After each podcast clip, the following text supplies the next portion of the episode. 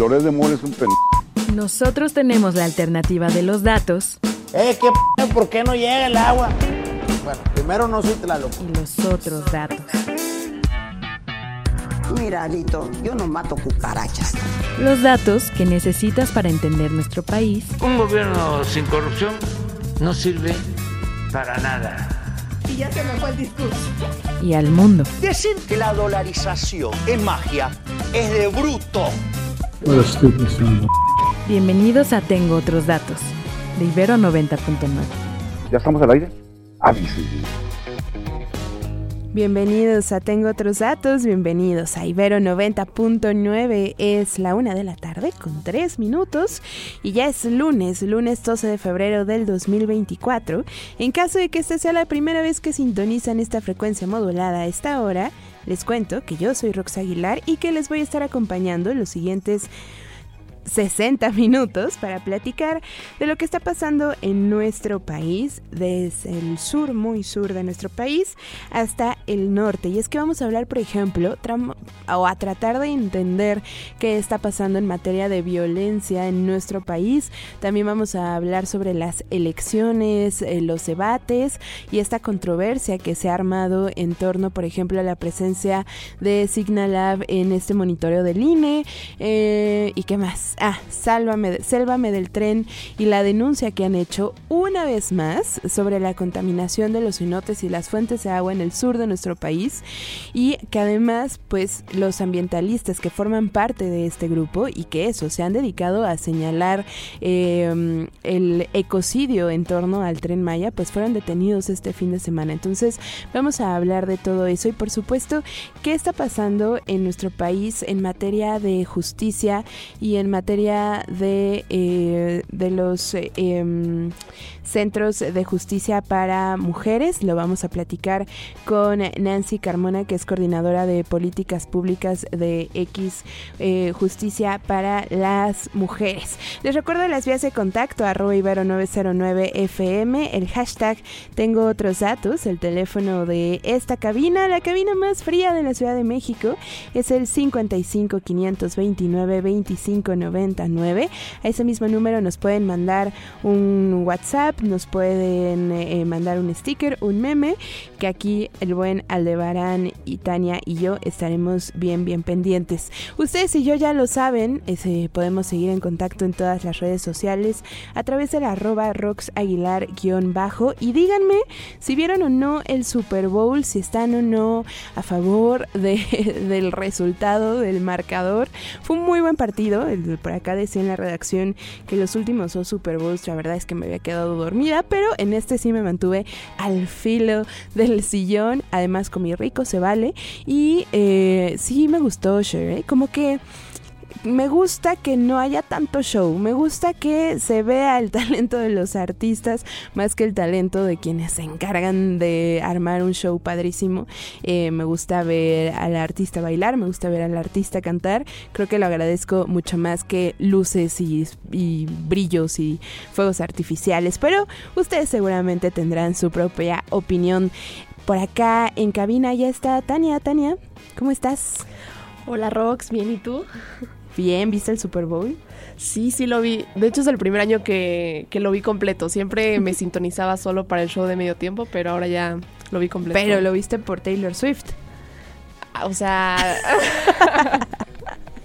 51 segundos más o menos fue lo que estuvo por ahí presente durante la transmisión, lo cual se me hizo poco, ¿eh? Contrario a lo que esperaba. Sí, ya creo que la NFL tomó seriamente la funa en redes sociales. Exactamente, Tania. Nos vas a contar qué está pasando en el país. Hoy, hoy, hoy. Familiares de Familiares de personas desaparecidas y ejecutadas extrajudicialmente por elementos de la Marina se manifiestan desde esta mañana afuera de la CNDH por las deficiencias y omisiones dolosas cometidas en por lo menos 34 carpetas de investigación.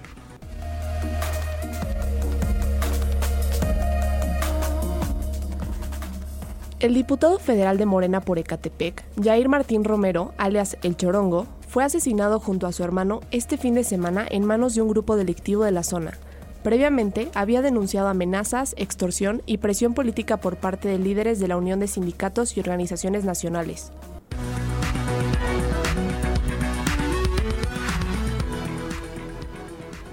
César Yáñez Centeno renunció a la Subsecretaría de Desarrollo Democrático, Participación Social, Social y Asuntos Religiosos de la CEGOV para sumarse a la campaña de Claudia Sheinbaum.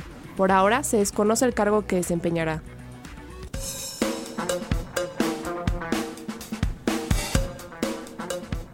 Gracias, Tania. El país en que habitamos. Bueno, por ahí Tania ya no dio las gracias, pero estará presente de todas formas en la producción de este programa los eh, siguientes 50 minutos. Y tenemos entonces a nuestra primera invitada que eh, traemos casi que en la mente desde la semana pasada cuando presentó X Justicias para las Mujeres eh, su informe sobre los centros de justicia para la mujer. Porque una, por supuesto, son temas que nos preocupan y nos ocupan en este espacio y que le hemos dado seguimiento a lo largo del sexenio, ¿no? Cómo ha eh, crecido o decrecido el apoyo a diferentes centros en todo el país, eh, hacia dónde se van los recursos, cómo están apoyando las organizaciones civiles y eso lo han monitoreado muy bien Nancy Carmona, coordinadora de políticas públicas de X Justicias para, Justicia para las Mujeres. ¿Cómo estás? Gracias por sumarte a Tengo otros datos. Hola, buenas tardes, Rosana. Estoy muy bien. Muchas gracias a ustedes por la invitación. Gracias a ti. Cuéntanos eh, este pues trabajo de documentación que hacen desde el 2018, que resulta básico para el cierre, ¿no? De este sexenio en los centros de justicia para la mujer a lo largo del país. Pues sí, mira, es un ejercicio que comenzamos, el ejercicio más actual en 2018 con fecha de cierre de 2021, pero ya teníamos como algunos antecedentes previos en X con un par de informes a nivel nacional y otros eh, para entidades federativas como Tlaxcala, Yucatán, Coahuila, eh, que forman parte del Observatorio de Centros de Justicia para las Mujeres que coordina X, pero de manera más eh, precisa, el informe que presentamos la semana pasada, como bien decías, pues hace una, digamos, una línea del tiempo entre 2018 y 2021 para 27 entidades federativas que en ese momento, cuando comenzamos, tenían un centro de justicia para las mujeres. Entonces, compilamos información de varias fuentes, entre ellas solicitudes de acceso a la información, porque nos interesaba tener los datos eh, específicos que nos podían proporcionar las instituciones, digamos, de primera mano. Y lo complementamos, por un lado, con entrevistas con las titulares de algunos centros de justicia para las mujeres y también con los testimonios que nos allegaron organizaciones de la sociedad civil, que ya te decía, conformamos el Observatorio Ciudadano sobre Centros de Justicia. Y bueno, digamos, hicimos, hicimos un contraste entre estas fuentes y a la vez también lo complementamos con eh, lo que ya nosotros identificamos como buenas prácticas, ¿no? Es decir, aquello que considerábamos que era innovador o era una, le introducía algún componente eh, nuevo alguna práctica de los EJUM o que podía ser susceptible de replicarse en otros centros de justicia. Y eh, bueno, encontramos algunas buenas noticias y algunos eh, aspectos de mejora para estas instituciones. Creo que antes de seguir avanzando, Nancy, podríamos aclararle a la audiencia qué son exactamente estos centros, cómo es que operan, eh, quién decide, por ejemplo, en dónde se abre uno y así quizás podamos ver un poco mejor el panorama. Sí, claro, con todo gusto. Y es una muy buena pregunta porque justo apunta a uno de los, eh, digamos, de los aspectos de mejora que tenemos y es justo que la población pueda saber qué son y en qué consiste la atención que brindan los centros de justicia. Pues son instituciones que eh, tienen algunas características. En principio que son, eh, convergen en ellas varias dependencias de la administración pública local porque pretenden brindar atención integral y brindar atención integral implica que en un solo sitio, es decir, en la instalación del centro de justicia, se brinde apoyo psicológico, también legal y también eh, acompañamiento de trabajo social. Y en el largo plazo, una vez que la víctima de violencia recibe estas atenciones, digamos, inmediatas, se pretende que se le dé seguimiento a sus procesos educativos o canalización para el fortalecimiento económico. Puede ser eh, encontrar un empleo, por ejemplo. Entonces, para brindar esta atención integral, eh, necesitan, te decía yo, que concurran varias instituciones y digamos cada una de ellas pone su granito de arena. Puede poner eh, recursos materiales o bien puede designar a personal que, eh, digamos, le llaman comisionado. Es decir, puedo proporcionar algún médico o enfermera eh, para hacer dictámenes médicos o puedo proporcionar personal eh, para que oriente sobre el servicio, los servicios que doy en el DIF, por ejemplo.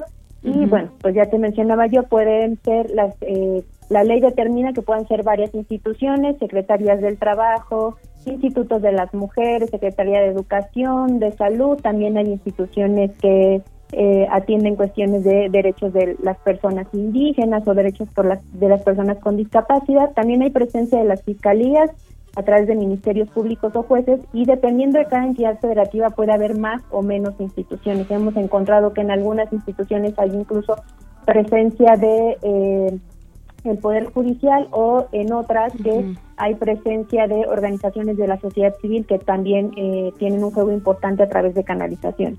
Entonces, bueno, estas, son las tareas que hace un centro de justicia. Nada, y eso, por todo lo que nos acabas de decir, resulta bien llevado, importante para las mujeres que desafortunadamente sufren algún tipo de violencia, que lo decimos casi que cada emisión de este programa muchas veces arranca desde casa y resulta pues eso, básico para casi que su supervivencia en muchas ocasiones, Nancy. Me decías, encontraron cosas interesantes que valdría la pena replicar en otros centros. Sí, eh, encontramos lo que nosotras eh, llamamos como buenas noticias, lo que hemos querido presentar así. Y eh, entre ellas está justo que hay más centros de justicia para las mujeres, o sea, al día de hoy ya hay 67 en México, el personal está más capacitado, al menos en temas que nos parecen esenciales como derechos humanos, género, o, eh, digamos, atención a las violencias, que también hay cada vez más eh, formas en que se coordinan, pueden ser mesas de trabajo, pueden ser asambleas, comités, etcétera, y que tienen también un instrumento para hacer su trabajo, que en este caso es un plan operativo anual, ¿no? Y encontramos, como te decía yo, buenas prácticas. De un lado están, por ejemplo, instituciones como en Zacatecas, que idearon, eh, por ejemplo, para las mujeres de escasos recursos que tienen problemas para trasladarse a la sede de centros de justicia, pues se pusieron de acuerdo con eh, algunos, eh, digamos, asociaciones de, transporte público para expedir boletos gratuitos para las usuarias.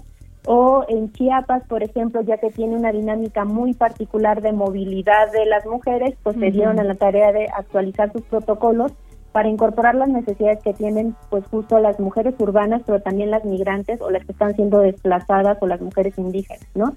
Y en otros casos encontramos, por ejemplo, que los centros de justicia que eh, vale la pena que sepa el auditorio que hasta el año pasado fueron, fue que se incorporaron a la ley de acceso, es decir, existían, digamos, en la práctica, pero en la ley no estaba eh, su reconocimiento. Entonces, algunos centros de justicia encontramos que aunque no eh, se había hecho a nivel federal, ellos en lo local ya lo habían reconocido, como en el caso de Coahuila, o en otros casos como el de San Luis Potosí, por ejemplo, encontramos que tenía incluso una vinculación importante con organismos internacionales, ¿no?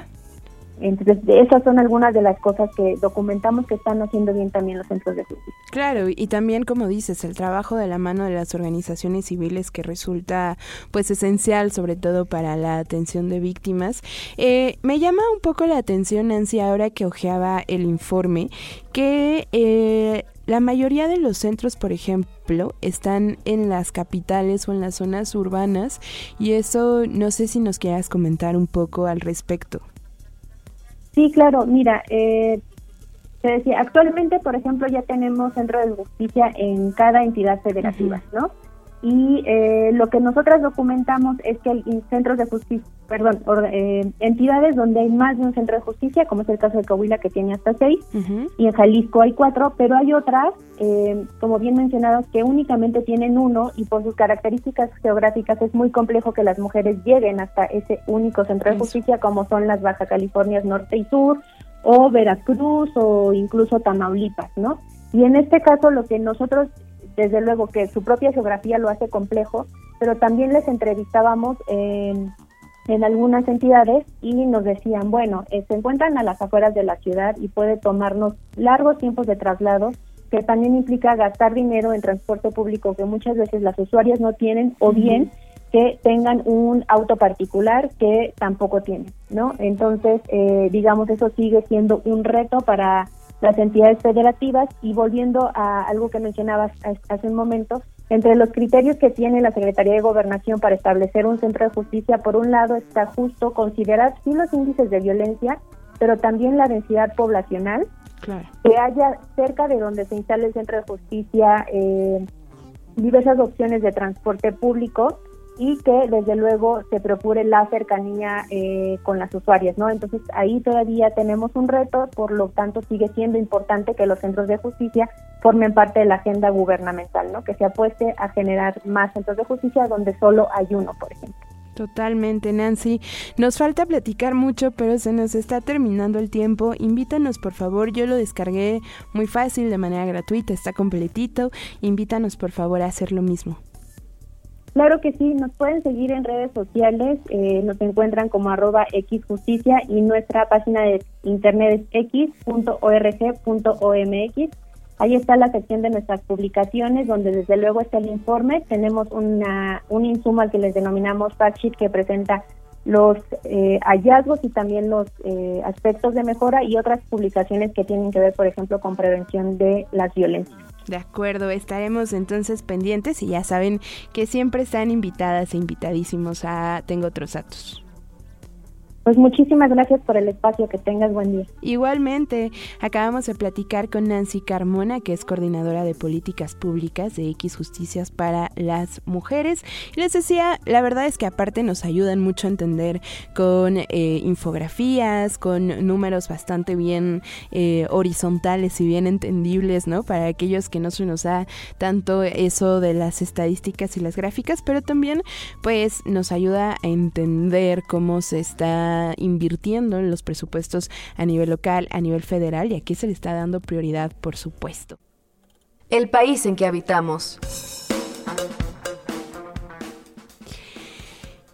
Sí, le hemos hablado hasta el cansancio de lo que está pasando con el tren Maya, tanto en lo sonoro como en lo escrito como en las redes, y no nos vamos a cansar de señalarlo.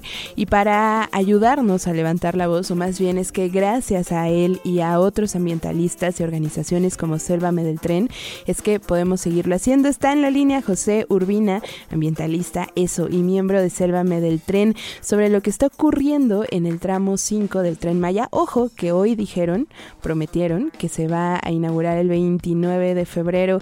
Pepe, Pepe Urbina, ¿cómo estás? Gracias por sumarte. Tengo otros datos en Ibero 90.9. ¿Qué tal? Qué gusto saludarte. Buenas tardes. Pepe, no tenemos demasiadas cosas que platicar contigo, vamos por partes. La semana pasada, sí, fue que eh, decidiste, o en una de tus exploraciones por este tramo que va eh, por Quintana Roo, pues denuncias una vez más, ¿no? Que eh, hay contaminación de los cenotes gracias al cemento y a, gracias a las perforaciones del tren. Así es, nosotros estamos continuamente eh, verificando lo que está pasando en la selva, lo hacíamos ya desde antes que hubiera siquiera un proyecto del tren, ¿no? Eh, muchos de nosotros eh, tienen cámaras trampa donde se estudian a los jaguares, a la vida en general, ¿no? hay guías que trabajan en la zona, siempre hay alguien que está allí. Entonces, ahora con la situación del tren, nos volcamos todos los fines de semana a recorrer el tramo para, primero que nada, advertir, mostrar lo que queríamos proteger y lamentablemente hoy para exhibir las consecuencias de no haber escuchado a los especialistas cuando queríamos proteger la selva, eh, los cenotes, todo lo que encierra este ecosistema tan especial, tan frágil ahí en esta zona. Lamentablemente, eh, ya sabíamos, esto lo sabemos desde antes, que se está derramando concreto dentro del acuífero. Esto es porque cuando hacen la perforación, y ponen estos popotes metálicos, ¿no? estos cilindros así dentro de, la tierra, eh, pues se tiene que asentar en alguna parte, pero pues no es que haya un sello perfecto, ¿no? Entonces empiezan a volcarle concreto para que con el armazón metálico que tiene dentro, pues se haga una columna, una, pila. Eh, estas pilas se repiten por de a miles, no sabemos cuántas son, pero probablemente sean como 14.000, mil, van de a, grupos de a cuatro. Eh, entonces tienen que ponerle cemento.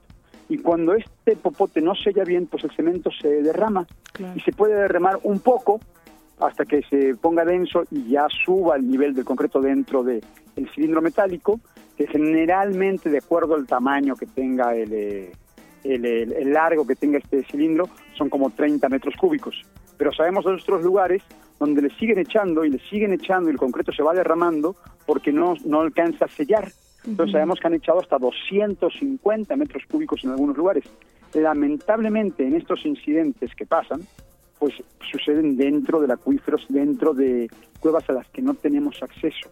Y aunque sabemos que está sucediendo, no podemos mostrar la evidencia del cemento en el acuífero. Lo que pasó en Guerra de Jaguar es que eh, el cemento se salió por todos lados en un lugar donde estaba transitando la gente. ¿no? Había una persona que estaba eh, viendo el, eh, las cámaras trampa para los jaguares que están en esa zona y, eh, y de repente se encontró con esto. Entonces, eh, esto quiero que quede bien claro, esto no hay decreto, no hay mitigación, no hay ningún- nada que pueda convalidar esto. Esto es un delito, esto es un daño ambiental que se tiene que perseguir por Profepa, por la autoridad que se sienta capacitada, porque Profepa no tiene ninguna capacidad aparentemente. Entonces, pero esto, independientemente que haya sido el tren o quien haya sido, alguien se tiene que ser responsable de este daño ambiental, Claro. porque incluso en los estatutos, en la manifestación que presentó el tren, ellos no iban a dañar los cenotes. Ahí está el daño. Eh, Pepe, hay muchas cosas que, que te quiero preguntar. La primera es, eh, ya hiciste la denuncia ante Profepa, ¿cierto? Y dices, no te han dado respuesta. Sí, sí, fíjate que eh, inmediatamente juntamos eh, la información, los datos georreferenciales, eh, las fotografías y eh, llenamos una, una un- un- ya casi es un formato que tenemos. Nosotros estamos continuamente presentando denuncias por desarrollos que eh, toman ventaja y tratan de arrasar con la selva impunemente, ya sean inmobiliarias, hoteles o lo que sea. Entonces tenemos ya experiencia presentando denuncias, entonces hicimos un formato específico para este, esta situación, se llenó la denuncia, entonces todas las denuncias que se hicieron después de la mía se suman a esto, Claro. a ver si forzamos a Profepa a presentarse. Profepa te contesta con una respuesta automática diciéndote que recibieron la denuncia de este presunto delito ambiental, de este presunto derrame, y que van a evaluar si se van a presentar o no, ¿no? Si vale la pena ir allá. Pues esperemos que evalúen que sí vale la pena y que se presenten. De acuerdo. Por otro lado, la CONAMP, ¿han tenido algún tipo de comunicación? ¿Les ha dado algún tipo de respuesta? Sobre todo con a raíz de lo que denunciabas justo en los cenotes. No, porque la CONAMP no tiene en realidad de, eh, injerencia en esta parte, ¿no? Ellos, eh, con ellos hemos hablado mucho cuando hemos hablado de los tiburones, eh, por, por lo que es la gran reserva de la biosfera y demás. He, he tenido contacto. Eh, el gran problema de la CONAMP es que no tienen dinero, porque Sí, sí, cada sí, vez sí. les quitan más dinero. Entonces, este, este gobierno tiene la particularidad de, de cambiarle el significado a las palabras. Entonces, por ejemplo, inaugurar ya no significa inaugurar. Inaugurar significa fiesta proselitista. Y eh, crear áreas naturales protegidas significa firmar un papel, pero no darles dinero. Entonces, con ellos sí, Sí. tenemos eh, mucho contacto porque tenemos que apoyar porque son los que nos ayudan a proteger. De acuerdo. En este caso no es un área protegida y entonces no podemos... eh, Ya, no entra. eh, sí. De acuerdo. No, es- es la Semarnat la que tendría que atender también y por supuesto No, sí. no nada. De acuerdo.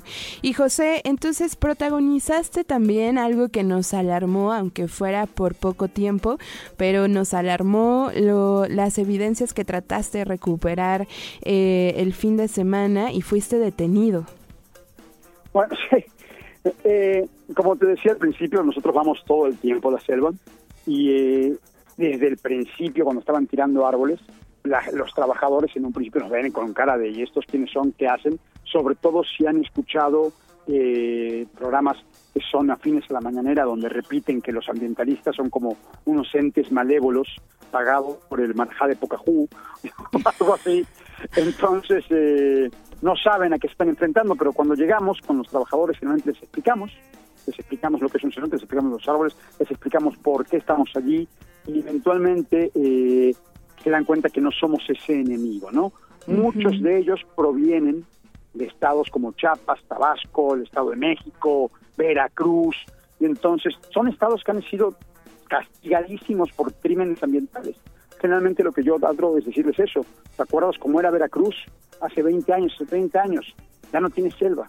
Este soy yo, o si hubiese sido estado, estado en Veracruz hace 20, 30 años. Estoy protegiendo mi hogar, estoy defendiendo mi hogar para que no le pase lo que le pasó a, a estos estados, para que no le pase lo que le está pasando la, la deforestación en Michoacán, ¿no? Y demás. Claro. Entonces eh, la gente se ve identificada porque no se entiende.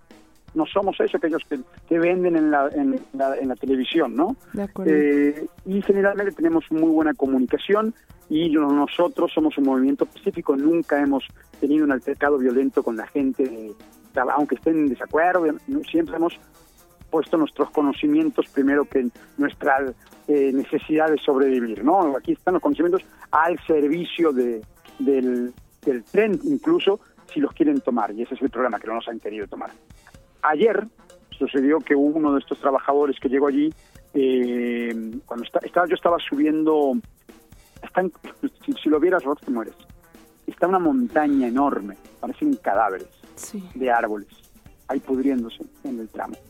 Estos árboles están allí porque los cortaron, porque sí había árboles y sí cortaron 10 millones de ellos, sí, sí, sí. y los están triturando, los están haciendo acerrín, así. Entonces, cuando nosotros ponemos evidencias, muchas veces en videos, nos agarran y nos dicen, eso es mentira, eso está es en el Amazonas. La gente no nos cree. Entonces yo me quería llevar evidencia claro. de que esto estaba allí, ¿no? Pues me quería llevar unos sacos de la, de la serrín para que algún artista plástico hiciera algo con ello y decir, esto proviene del, del tren. Del tren, claro. Eh, y bueno, aparentemente no se puede. Llegó esta persona y nos dijo que no se podía. Yo le dije que pues llamara a las autoridades, uh -huh. o sea, que, que, que me lo prohibieran y me dijo, pues vamos a llamar a la policía, y en ese momento a las dos personas que dos personas que venían con nosotros, les, les pedí que se fueran uh -huh. y que dieran alerta de que estábamos en el tramo y que nos iban a detener. Uh -huh. Estas dos personas se fueron y en tanto nosotros en el tramo, pues lo que nos detenía era que no, no queríamos dejar el frente, me lo quería llevar eh, y esta gente no, no nos lo permitía. Yo les decía, pero ustedes están trabajando, están, o sea, yo no estoy interrumpiendo su trabajo. Esto no es eh, ni herramientas, ni estoy interrumpiendo que construyan aquí otro pilote. Eh, sí, es desecho. Es la, esta es la selva que yo vi viva y claro. la quiero llevar. Y él me decía, pero eh, no puedes porque estos árboles no son tuyos. Y yo, tampoco son tuyos, eran de todos. Sí. Estos árboles eran de todos. Eh, pero lo entiendo, yo que, que no tengo ninguna rivalidad con esta gente en realidad entiendo que ellos estaban haciendo su trabajo. Hasta que llegó uno que se puso muy violento, este personaje, llegó desde un principio muy violento, no se quiso presentar, no quiso eh, decir nada, llegó directamente a amenazar, a amedrentar. Lamentablemente para él, nosotros no nos amedrentamos con esto porque en realidad eh, es una confesión de que no tienes materia cerebral y que no se puede entablar un diálogo contigo y entonces te ignoramos. Claro. Entonces fuimos indiferentes a sus amenazas, amenazó con romper el coche, amenazó con que la, iba a llamar a la policía, le dije, por favor, llama a la policía, llama a la Guardia Nacional, llama a Mara de Sama y al presidente que se bajen del, helicóptero, Profepa, sí. que se presente una autoridad con nosotros aquí, por favor, que es lo que siempre hemos querido.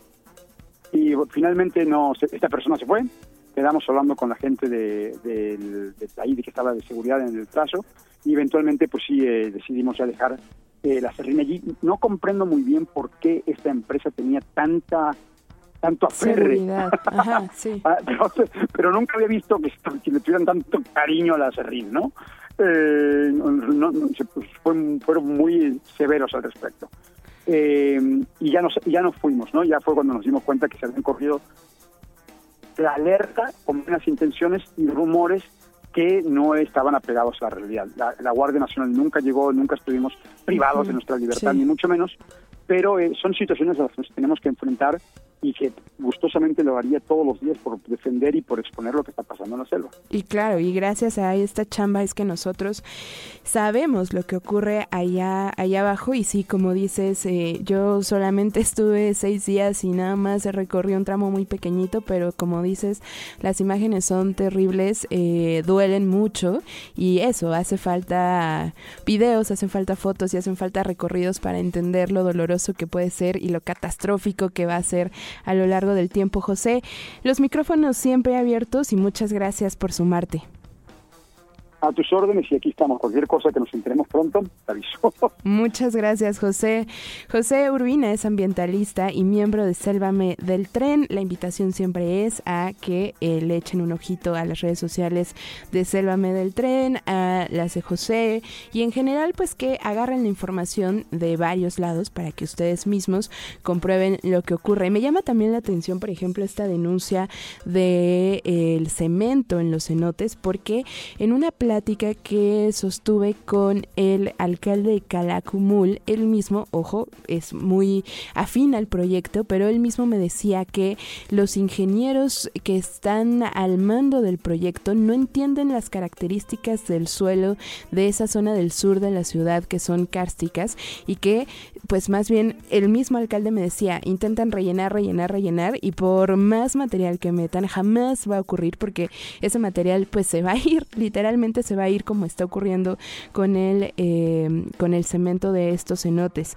Entonces, eh, pues ahí está la invitación y ahí está lo que ocurre con este suelo y este tipo de construcciones. En fin, ya está nuestra siguiente eh, entrevistada y es Mercedes Escudero, consultora en seguridad y prevención social de la violencia y la delincuencia. Mercedes, además eres de casa de la Universidad Iberoamericana y nosotros estamos muy felices por tenerte en estos micrófonos. Bienvenida. Muchas gracias, buenas tardes a ti y a toda la audiencia. Muy feliz de estar pues y seguir en esta casa de estudios, por supuesto, y aportando a la comunidad. Ha sido Mercedes guía de muchos estudiantes y ahora queremos también que guíes a nuestros radioescuchas y a nosotros que estamos en esta cabina a entender lo que está pasando. Por ejemplo, en Zacatecas, dos familiares de Monreal fueron asesinados en la semana junto con otras cinco personas. Esto en solo una semana. Por ejemplo, en Guerrero está Taxco, está Acapulco, está Chilpancingo con paros de transportistas, con eh, niños que no pueden acudir a la escuela, con eh, las calles desiertas y en Tabasco también hubo una balacera así nomás porque sí en un centro nocturno y pareciera Mercedes que más bien mejor nos resguardamos en nuestras casas eh, y no entendemos también de dónde viene tanta violencia. Bueno, hay que entender que la violencia en México proviene de un proviene de un fenómeno que se llama violencia estructural. Y la violencia estructural precisamente se centra en las desigualdades sociales. ¿Por qué ha crecido esto? Porque al final del día también los gobiernos de los tres niveles no han hecho la política pública más óptima. Al hablar de política pública estamos hablando de las acciones que tienen que hacer y que con a nosotros las personas como sus gobernados y los habitantes de cada una de las colonias, barrios, municipios del país, zonas rurales, etcétera, tienen que dar este, sus servicios y tienen que proveer precisamente programas de acción. ¿Y qué es lo que pasa? Que no se han atacado los problemas de violencia. Hay territorios, por ejemplo, que hay mucho temor hay, sobre todo, eh, si tú me dices de estos eh, hechos eh, en Zacatecas, los que han ocurrido en Coahuila, los recientes en Guerrero, pero tenemos dos tipos en ese, en ese sector. Vamos a tener, por un lado, los grupos criminales y por otro lado, la violencia que se desata porque la misma sociedad está, las personas no encuentran trabajo, posterior a pandemia se han perdido muchas cuestiones, eh, laborales y todo. Entonces, ¿qué pasa con la gente que eh, no se le responden sus necesidades básicas, no se apoyan los territorios y se da el mismo mejoral, literal, la misma solución para todos? Y esto no puede ser así. Tienes que ver cuál es el mapa delictivo, cómo está conformada la población, por grupo etario, etcétera. ¿Y a qué me refiero con esto? ¿Cuántas mujeres, cuántos hombres y demás? El delito se mueve. Y en este sentido, el delito que más nos duele a todas las personas es que te roben tu salario, el delito común, que te roben tu salario, tu teléfono, tu vehículo y todo.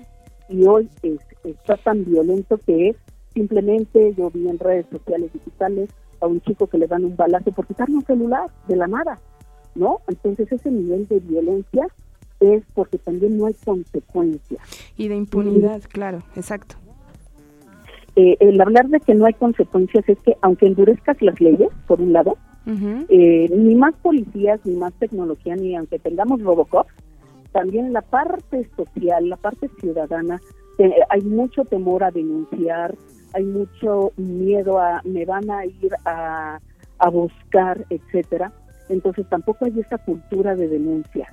Ni esta violencia, la impunidad, que es lo que más duele con todas estas muertes, la impunidad duele por los altos índices de corrupción, porque no hay la consecuencia de nada. Sirve tener cámaras de videovigilancia si no se va a actuar, si no hay acciones de prevención del delito, se han quitado apoyos en materia de prevención eh, para ayudar a las a las comunidades y además la prevención en la política pública debe ser transversal. ¿Qué quiero decir con esto? Que todas las áreas de gobierno deben de coordinarse y desafortunadamente los grupos políticos en gobierno pues cada quien se quiere llevar la estrellita porque están pensando en el siguiente cargo que van a tener, si se van a postular a veces como diputados, alcaldes, regidores, gobernadores, y entonces ahí es donde radica que van con una visión clientelista. Y me gusta, me, me gusta escuchar eh, esta parte, vamos, no que, no que me dé gusto, más bien me gusta escuchar este análisis ese en lo social, si no se hace nada desde lo social, no vale la pena. Y entonces dices, el, Robocop, pero bueno, mil elementos de la Guardia Nacional por cuadra no van a solucionar nada. Y entonces te escucho hablar y pienso, si en lo social no se responde a las necesidades básicas de seguridad, educación y demás, también entonces me imagino será mucho más fácil que eh, los grupos de crimen organizado puedan reclutar a, a, pues a cualquier ciudadano, ¿no? Por supuesto. ¿Qué es lo que pasa? Te pongo ejemplo. Cuando hablo de la violencia estructural es que en, México y América Latina las zonas residenciales, por ejemplo, de más alto nivel adquisitivo están al lado de zonas muy vulnerables, muy pobres. ¿Ok? Entonces, ¿qué es lo que pasa? Que no es culpa ni de unos ni de otros, pero unos aspiran a tener lo de los otros y al poner estas barbas con certina y demás les estás diciendo rateros y ese es su sentimiento, ¿eh? Cuando no toda la gente, ni en todos los lugares, este, hay gente buena, no todos son ni rateros ni delincuentes. ¿Y qué pasa? Que precisamente si no hay trabajo, si hay deserción escolar, etcétera, ¿qué es lo que pasa? Que hoy día los grupos criminales están reclutando a los jovencitos porque además nuestro marco legal no se ha modificado lo suficiente para cuando entran estos chicos que son detenidos, ¿no? Y te pongo el ejemplo del, niño sicario, etcétera, van a salir en unos años libres. ¿Por qué? Precisamente porque así se lo marca la ley. No hay programas dentro de lo que es el sistema penitenciario en México y también para con los eh, los chicos menores de edad que estén en reclusión, no se les integra socialmente bien a las, este, para que ellos puedan desempeñar un oficio y demás. Vuelven a salir a delinquir. Entonces, eh, están sobrepobladas las cárceles, también estos centros para, para los jóvenes. Y entonces no hay un programa de educación que, se entienda, no en ese sentido las leyes no han cambiado lo suficiente. Y es que a, dónde vamos con esto. Se puede dar el manotazo, puedes mandar al ejército, Guardia Nacional, Marina, pero si tú no trabajas del otro lado de manera paralela la política pública en los tres niveles coordinados gobierno federal, gobierno estatal y el gobierno municipal, y no atacas eh, esa parte, de nada sirve porque después se va a ir el ejército, se va a ir la Guardia Nacional y regresa. Totalmente. Porque no modificaste absolutamente nada, porque eh, no llevaste el programa social. Hay comunidades que necesitan drenaje y les quieres poner una ruta de camión. No se quiere decir que no se necesite la ruta de camión, pero veamos las prioridades de la gente. Y desde gobierno pocas veces se pregunta al que habita y usa el territorio qué necesita. Esa es la clave fundamental entender las necesidades a nivel local y también a nivel federal. Eh, ha sido bastante interesante platicar contigo, Mercedes. Ojalá que nos puedas seguir acompañando en eh, otras emisiones y que nos ayudes también a analizar el tema de la violencia ahora que se viene la temporada electoral. Por supuesto, pues bueno, sigue el conteo, ¿no? Desafortunadamente muy fuerte, cada vez va en aumento las muertes de los eh, de los políticos, que al final del día son personas, son ciudadanos, eh, aquí quienes les depositamos un mandato en su momento cuando votamos por ellos, eso significa mandatario, al que le depositamos el mandato en representación de la sociedad. Entonces, con mucho gusto yo quedo a, a las órdenes tuyas de la de la audiencia también para que vayamos analizando esto, porque bueno, estamos en el periodo de intercampañas, pero ya van a iniciar las campañas y viene, la verdad, una cuestión de violencia desde lo visual, de comunicación, información y hasta la física, que muchas veces es la muerte de candidatos o candidatas. Y analicemos también en su momento si las y los y les candidatos están viendo a nivel local estas necesidades que tanto nos dijiste, Mercedes. Muchas gracias. Al contrario, gracias a ti y a tu audiencia. Buenas tardes. Buenas tardes. Mercedes Escudero es consultora en seguridad y prevención social de la violencia y la delincuencia. Además es de casa, les decía, es académica de esta universidad. Y nos vamos con otra estrella de las aulas, que es Alicia Guzmán, porque... Ahora sí que hay chismecito, pero no de esos que nos emocionan, sino de esos que nos duelen y nos preocupan. Venga. Así lo dijo Licho. Alicia Guzmán, entre tú y el jefe Ricardo López Cordero mandando mensajes, yo ya no sabía quién hacerle caso. Feliz lunes. Hola, Rox, ¿cómo estás? Buenas tardes. Buenas tardes. Cuéntanos, eh, ¿ha sido un fin de semana o un duro despertar también con las declaraciones de candidatas y de eh, cabezas de partido? Pero bueno, cuéntanos. Mira, es muy preocupante que la gente no entienda que las filias y las fobias de las personas no siempre están relacionadas con su trabajo. Mi abuela diría que león cree que todos son de su condición. Mi abuela, no yo, aclaro. Pero, pero sí es importante, Rox, que, que quede muy claro que si hay un, una institución en el país que realmente ha hecho un trabajo de análisis importante, en, eh, a nivel eh, eh, el comportamiento de los usuarios en las redes sociales y basado en el comportamiento, subrayo, de, de los usuarios en las redes sociales, particularmente en el ahora ex, es el, el, el Signal App que pertenece al, al, al ITESO. El ITESO es nuestra hermana universidad en, en Jalisco, en Guadalajara. Quien dirige el, el instituto es la doctora Susana, eh, digo, Rosana Reguillo, perdón. Y uno puede estar o no de acuerdo con quienes estén en el gobierno, uno puede pensar o disentir, eh, pero una cosa es eso y otra cosa es tu trabajo.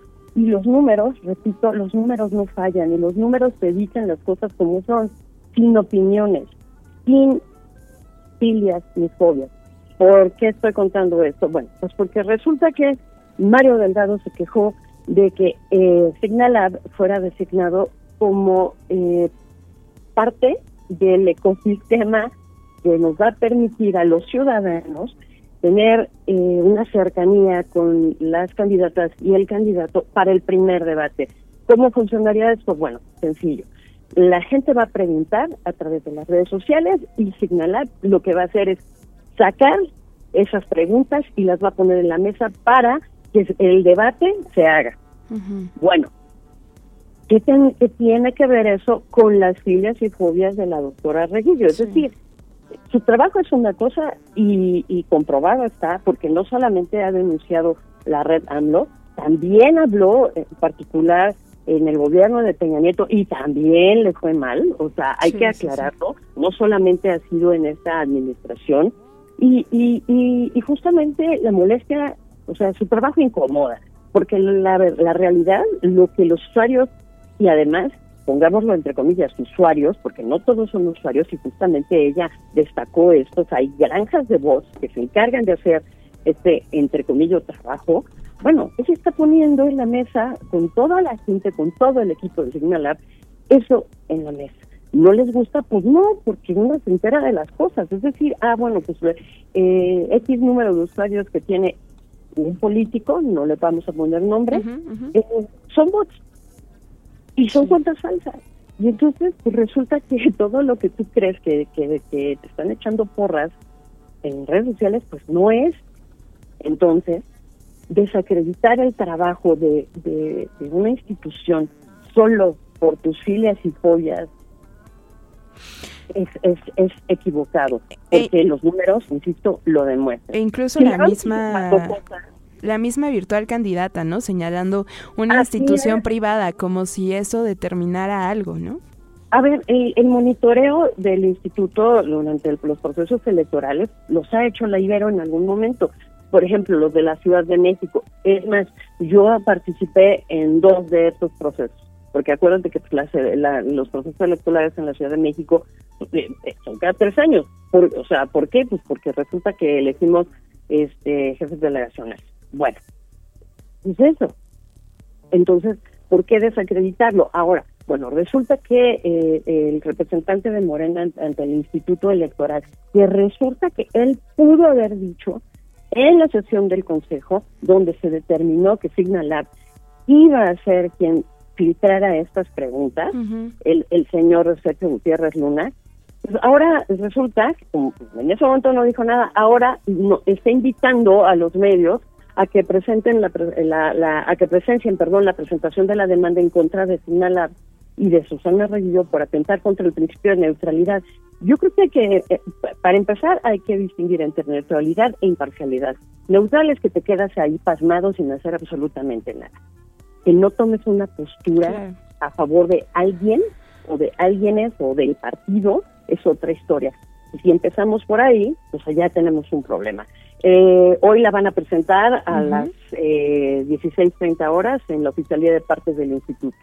De acuerdo. Entonces, pues apoyemos a la, a la doctora porque su labor es, es incalculable. La data siempre nos va a resolver la vida. Y ha sido pionera también ella y, y el laboratorio que, que lidera. Licho, ¿dónde te encontramos? Arroba Licho72 en todas mis redes sociales. Te escuchamos el próximo lunes, como siempre. Abrazo, Rox. Alicia Guzmán, ya lo saben, arroba Licho72 y académica también de la universidad. Y nada más cierro este comentario porque voy a citar un tuit de Alejandro Domínguez que dice, el primer debate no es obligatorio para los y las, la- él y la candidata. ¿Cómo hacemos para no ir? Bueno, inventemos que el ITESO y Signalab no serán neutrales en la depuración de preguntas de redes sociales. Nada más lo dejo ahí como dato o una, un pensamiento que pueden reflexionar. Vámonos corriendo porque Aldebarán ya me volvió a ver feo, venga. Personajes políticos que no tienen ni tantita madre. Pero resulta que el equipo de la doctora Claudia Sheinbaum eh, detectó que la directora responsable de este centro pues tiene una actividad eh, pública eh, manifiesta de confrontación con la cuarta transformación. Esta información que detectó el equipo de nuestra candidata se le informó al eh, compañero Gerardo Fernández Noroña y él ya había hecho eh, pública esta demanda. Sí queremos denunciar que hay una actitud de la consejera encargada de organizar estos debates de permanente confrontación con nuestro movimiento. El tantita madre de hoy está para Mario Delgado, que señala a Carla Humphrey, consejera del INE, y también a Rosana Reguillo por ser anti-movimiento de regeneración nacional. Pues ustedes ya lo decidirán el próximo viernes. Muchísimas gracias a Tania en la producción, a Alde en los controles. El miércoles no nos escuchamos, normal, pero nos escuchamos a las 5 de la tarde en el hashtag cariñito99. Y mañana, Sebastián, eh, no es cierto, mañana Rodrigo Balvanera en punto de la una de la tarde. Bye bye.